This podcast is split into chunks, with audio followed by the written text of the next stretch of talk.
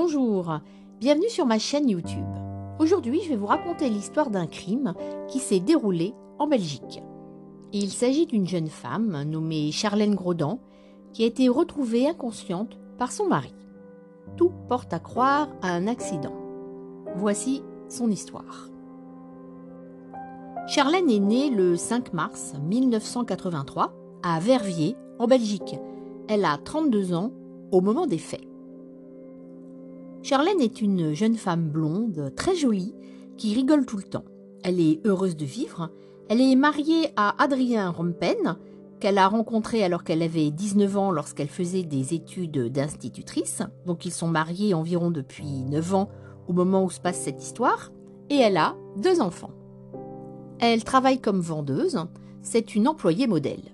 Elle a de bonnes relations avec les gens, les clients. C'est une femme très enjouée, heureuse de vivre, et ça se ressent.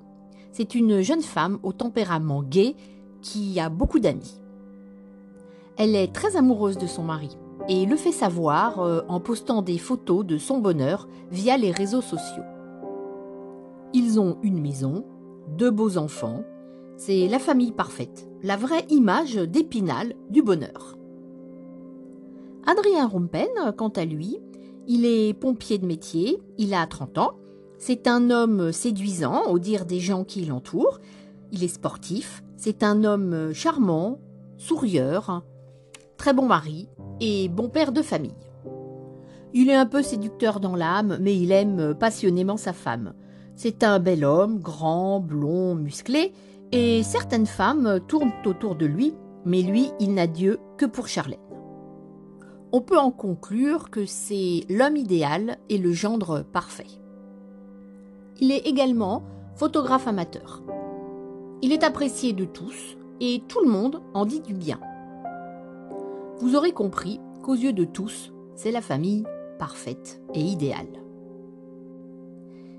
Mais malheureusement, ce bonheur vole en éclats le 8 avril 2015, lorsqu'Adrien découvre sa femme, inanimée, baignant dans une mare de sang au bas des escaliers.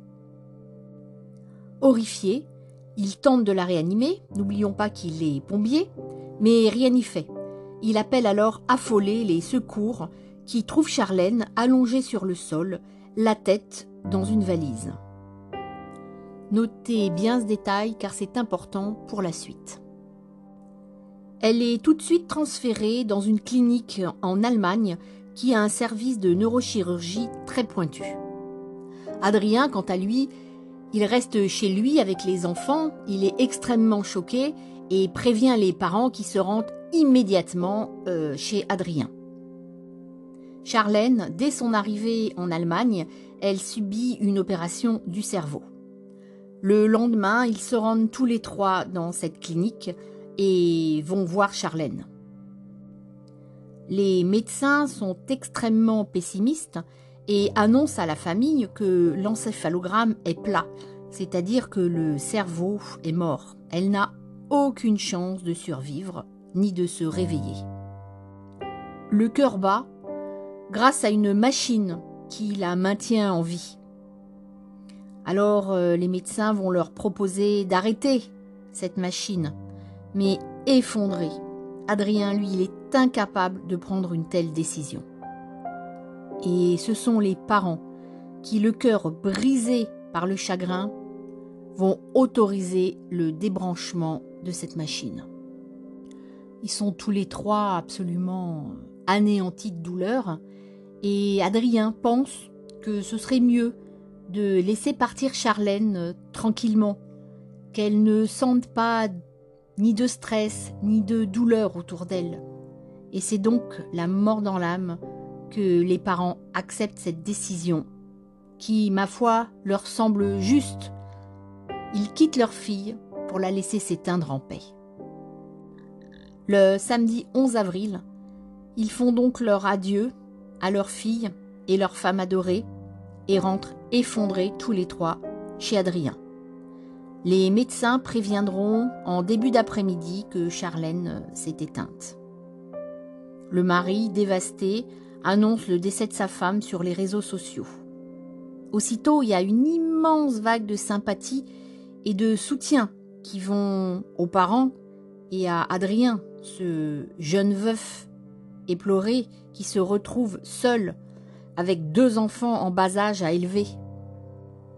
Il fait pitié ce mari, ce n'est plus que l'ombre de lui-même, malgré toute l'aide et le soutien apporté. Les beaux-parents, qui sont évidemment, comme on peut s'imaginer, profondément choqués et attristés, ils font tout ce qu'ils peuvent pour aider leur gendre. Tout le monde euh, le plaint, se plie en quatre pour se rendre utile. On essaie par tous les moyens de soulager, de soulager ce pauvre veuf.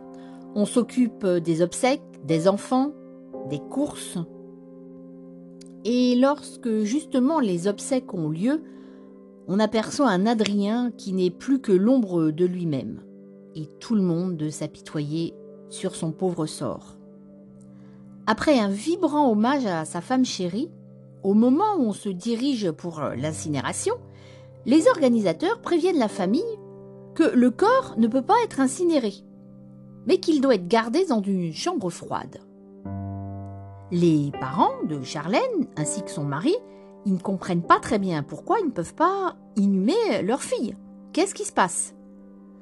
Ils pensent qu'il va y en avoir pour un jour ou deux qu'elle reste en chambre froide sans très bien comprendre pourquoi. Qui a demandé ça? Eh bien, tout simplement, c'est la police. La police belge, euh, c'est quand même des fins limiers, et ils ont un doute sur ce veuf euh, parfait. Ce sont eux qui ont refusé l'inhumation.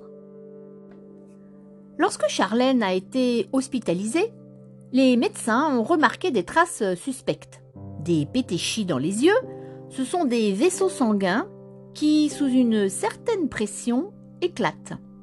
Il y a également des marques sur le cou et un œdème cérébral, un traumatisme crânien.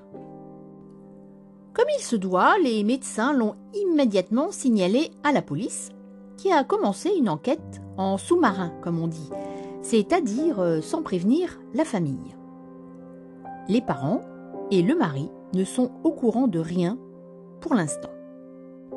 La famille reste dans l'ignorance et pense que Charlène est morte suite soit à un AVC ou un problème cérébral, elle a perdu l'équilibre et elle est tombée, elle s'est fracassé le crâne. Donc, d'une mort accidentelle, on passe à une mort suspecte et violente. C'est la raison pour laquelle la police demande une autopsie et des examens complémentaires pour connaître les causes exactes de la mort. L'autopsie sera pratiquée en Allemagne. Adrien est interrogé d'abord comme simple témoin.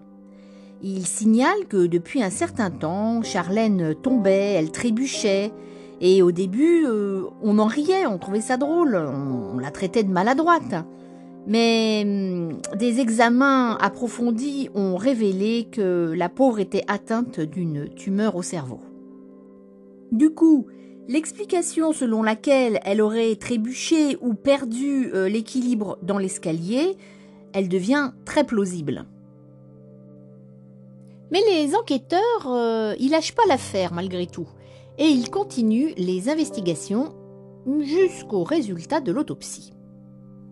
Donc, ils continuent de mener leur enquête euh, un peu en sous-marin. Ils interrogent les amis, les voisins, les collègues de travail de Charlène, mais tous disent la même chose. Charlène était très heureuse avec Adrien. Elle nageait dans le bonheur. Adrien n'a en effet absolument pas du tout le profil d'un mari violent, ni celui d'un assassin. Pourtant, il y a bien des signes de mort violente, et il faut trouver qui lui a fait ça. Alors, quand les résultats de l'autopsie tombent, il n'y a vraiment plus aucun doute, Charlène a bien été victime d'un meurtre. Les conclusions de l'autopsie, elles sont terribles. Il y a eu strangulation pendant au moins 3 à 5 minutes avant d'être achevée au sol. Elle a un traumatisme crânien grave. L'arrière du crâne est en mille morceaux, dira la maman de Charlène plus tard. Du coup, Adrien Rompen passe désormais pour le suspect numéro 1, même si son profil ne correspond pas à celui d'un assassin. Malgré tout, la police, elle peut pas l'interroger en tant que suspect pour des questions administratives. Comme l'autopsie a été pratiquée en Allemagne, le rapport doit être traduit en français pour le juge afin que la police puisse l'interroger en bonne et due forme. Et ils vont attendre cette traduction pendant deux mois et demi. Pendant ce temps-là, Charlène est toujours en chambre froide et ne peut malheureusement pas être inhumée selon les vœux de la famille. Pendant ces deux mois et demi, quand la police elle attend la traduction du rapport d'autopsie, les parents ils ne se doutent pas qu'une enquête a lieu sur Adrien et que des soupçons se portent sur lui. Ils continuent de le choyer comme un coq en pâte. Ils le soutiennent, le consolent, s'occupent des enfants, font les courses, sans se douter un seul instant de ce qui se trame derrière leur dos. Les parents, ils en peuvent plus. Ils veulent inhumer leur Charlène et ils vont faire tout leur possible pour récupérer et, et, et, enterrer dignement leur fille. Ils vont même aller voir le procureur du roi avec ironie du sort Adrien, qui est soupçonné en douce par la police. Enfin, le 23 juin 2015, les conclusions traduites arrivent devant le juge et la police peut enfin interroger Adrien Rompen comme suspect. Il est aussitôt placé en garde à vue et interrogé. Mais avec un sang-froid incroyable, il a une explication à tout. Les sillons sur le cou Mais c'est quand elle est tombée, son cou, il était posé sur le rebord de la valise. C'est donc euh, la marque de la valise qui lui a fait cette, euh, cette marque sur le cou. La fracture du crâne mais c'est quand il lui a fait sa réanimation.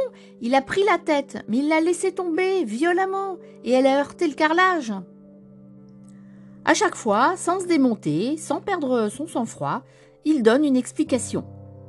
Cependant, il commence à s'embrouiller et à vaciller devant les nombreuses questions des enquêteurs. Sans relâche, il pose et repose toujours les mêmes questions. Et au bout de huit heures d'interrogatoire, il craque enfin. Oui, je l'ai tué mais c'est de sa faute. Et là, il va donner sa version des faits. Il dit qu'elle était à l'étage, elle préparait la valise des enfants qui devaient partir quelques jours. Il monte et il lui avoue avoir une maîtresse depuis cinq mois et qu'il est très amoureux d'elle. Il veut quitter Charlène. Elle devient hystérique, commence à le frapper et il se défend et il part ses coups. Il veut arrêter de recevoir des coups. Pour la calmer, il l'étrangle et il la lâche dans l'escalier. Il finira de la tuer en lui frappant la tête sur le carrelage.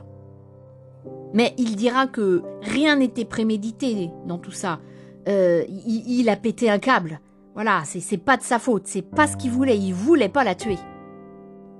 Voilà, la faute, c'est une violente dispute euh, qui a éclaté.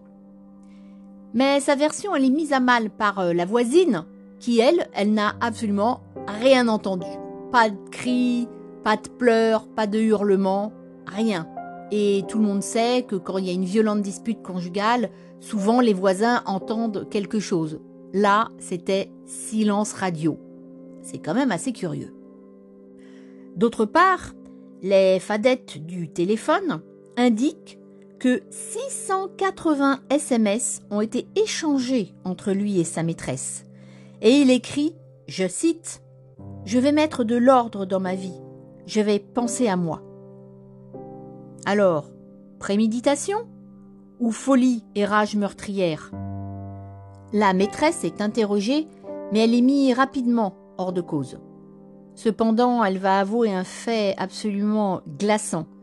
Le soir même de la mort de Charlène, ils se sont retrouvés à l'hôtel et ils ont eu plusieurs relations sexuelles.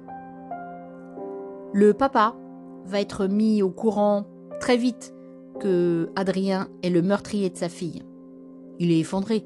Comment va-t-il pouvoir annoncer une chose pareille à sa femme? Le ciel leur tombe une deuxième fois sur la tête. Mais désormais, tout a un sens. Adrien retournait souvent les photos de Charlène. Il ne voulait pas la voir.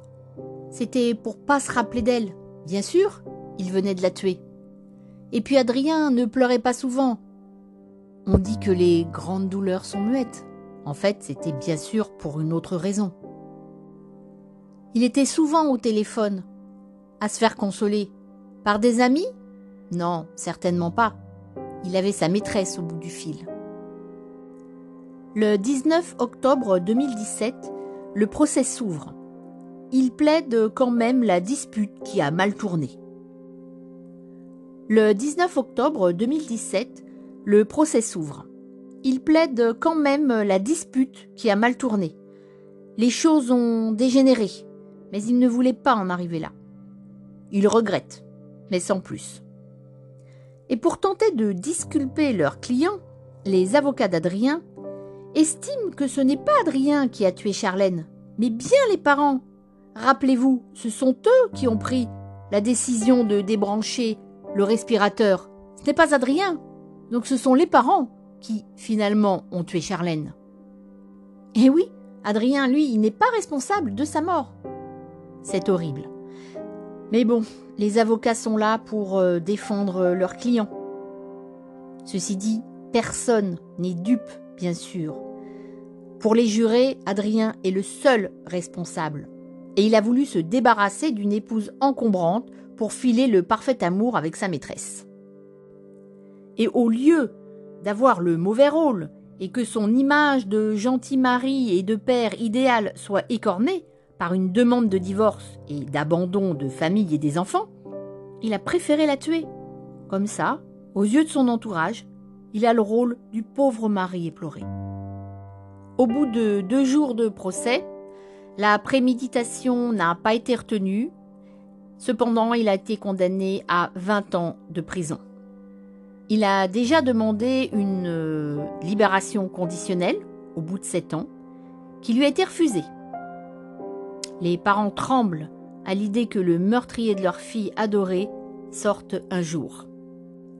Ils ont obtenu la garde de leurs petits-enfants qu'ils ont élevés. J'ai une pensée toute particulière pour euh, les parents et les enfants de Charlène. Personne n'oubliera jamais votre fille et votre mère. C'est une histoire bien triste que je viens de vous raconter, mais j'espère toutefois qu'elle vous aura intéressé. Je vous dis à bientôt pour l'histoire d'un nouveau crime.